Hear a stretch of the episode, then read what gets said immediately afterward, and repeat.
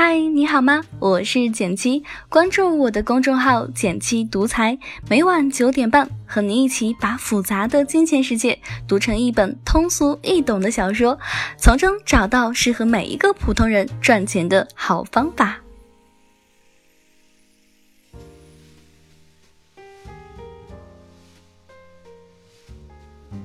年三月的时候，我和几个朋友在贵州自由行，从贵阳出发前往荔波小七孔景区的路上呢，途经上宝服务区休息的时候，我发现一个很有趣的现象：服务区一家卖烧饼的门店前排着迅速移动的长龙，而其他食品店门口的客人却寥寥无几。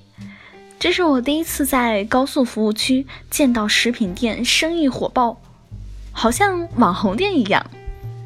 当地向导阿邦告诉我呢，这家店的面积不到十平方，只有两个长条案板，两个烧饼炉，还有三个工人，但是每天至少能够卖出一千个烧饼，一个烧饼呢卖八块钱，平均一下旅游淡旺季，他们家一天至少收入呢是在于十万。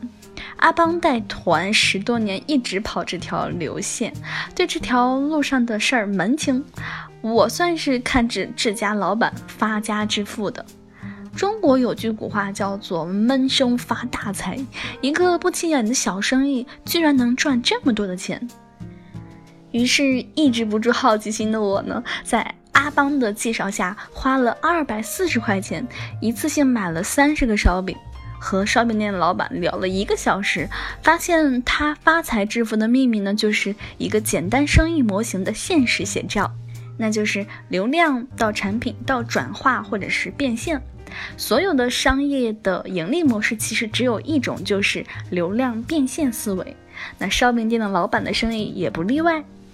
他说，开店之前，他在服务区蹲了一个礼拜，就是为了数客流。最终发现，这个服务区一天内呢，五十人以上的大巴至少停了七十辆，三十人以上的大巴呢，至少停了一百辆。买食物的游客呢，至少有三分之一。每天至少一两千的顾客，一个包子都能卖到五块钱。你说这个生意能不能做？老板笑呵呵地问。我们都很佩服老板的商业眼光敏锐，他却说这是纯属意外。烧饼店的老板呢，原本就是旅游大巴的司机。几年前呢，上宝服务区刚修建好的时候，他发现自己带了好几个团里的游客，在这个服务区买食物的概率远高于其他的地方。他说：“一开始我也觉得奇怪，仔细一想就明白了。”贵州的旅游团大多是以贵阳为中心点向四周出发，从贵阳到荔波路程至少要四个小时。早上走，中午到，走到上宝路程将近一半，所以惯例是停车的。而游客们早上六点多出发，早饭是大多敷衍，停车买吃的是非常正常的。或许生活缺的并不是流量，而是缺少发现流量的眼睛。毕竟生活的每一个微小异常的背后都是有迹可循的，共性里就藏着大数据、大流量。同样位于上宝服务区，同样的流量，为什么老板偏偏要卖烧饼，还能卖这么好呢？要知道，这个烧饼要八块钱一个，不仅比服务区的包子、玉米贵，即使放在北上广一线繁华地段，这都算贵。可量化经济学艺术当中呢，有这样一句话，或许这就是这个问题的答案：商业化程度越来越高的社会里，价格不再决定购买量，它决定最低消费者的层次，而消费者盈余决定购买量。而消费者盈余等于商品价值减去商品价格。这么贵的烧饼仍然销售火爆，是因为它远高于包子、玉米的独特商品价值。特色美食是天时地利人和的难以替代的产物。别看贵州菜以酸出名，但很多游客都吃不惯的。但这个地儿能把这种酸味做出甜来。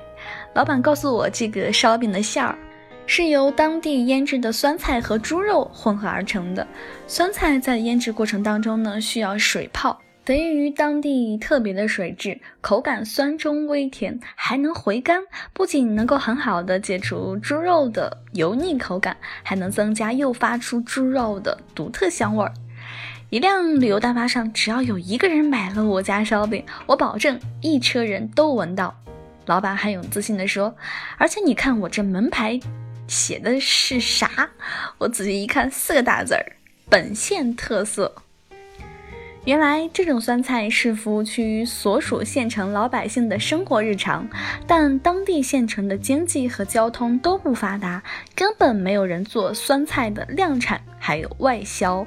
将这种县域特色美食带到服务区，对于途经休息的旅游团而言，意味着过了上堡。再也买不到。作为打算购买吃食的游客呢，你是愿意花八块钱体验这一次这辈子可能只能吃到一次的烧饼，还是愿意花五块钱买随处可见的包子、玉米呢？听完了老板的介绍，头衔的姑娘对烧饼生意产生了浓厚的兴趣。等我们回去找个旅游团多的高速服务站，从老板这里买酸菜、买烧饼吧。老板一听，哈哈一笑，说：“其实我这个生意啊，也有人做，路段是我帮着选的，酸菜是从我这边发出去的，但是做的效果很一般，为什么呢？”我好奇地问道。他做很多事情没有做到位。老板指着阿邦，笑着问我们说：“阿邦应该给你们介绍过我们这儿的酸菜很好吃吧？也提到过烧饼吧？”我们瞬间明白其中深意。除此之外，老板还说他会经常请大巴司机们抽烟，只是希望他们以后走这条线儿时呢，多停在这个服务区。他们的烧饼炉子经历了好几次改造，以前烤熟一个烧饼要三分钟，如今不超过一分钟。他会换很多一块钱的硬币，两枚贴在一起，方便快速找钱，还愿意让顾客自行取零钱。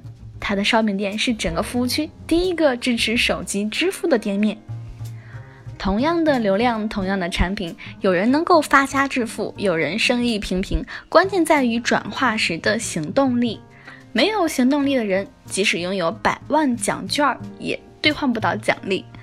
每个人都有自己的梦想，思维决定梦想的高度。无论是否打算做生意，都可以学着将这个从流量到产品再到转化的思维模型用于人生之中。而人生很多迷茫时刻的问题，都可以从思维当中找到答案。比如说，为什么我们明明很努力，却成功依然迟迟不来？或许努力的流量还不够，成就的结果不明显吧。为什么我们明明很努力，却没有人看到我们的光亮呢？或许人的核心竞争力不突出，没有人会记住。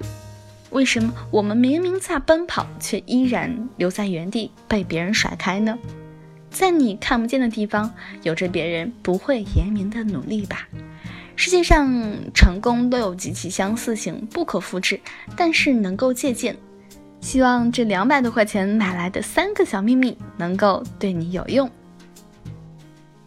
好了，今天的文章到这里就结束了。想与简七进一步交流，请关注我的微信公众号“简七独裁，让理财更简单，人生更自由。每晚九点半，我们不见不散哟。如果喜欢我的电台，每周一三五七，简七在这里等你，记得订阅哦。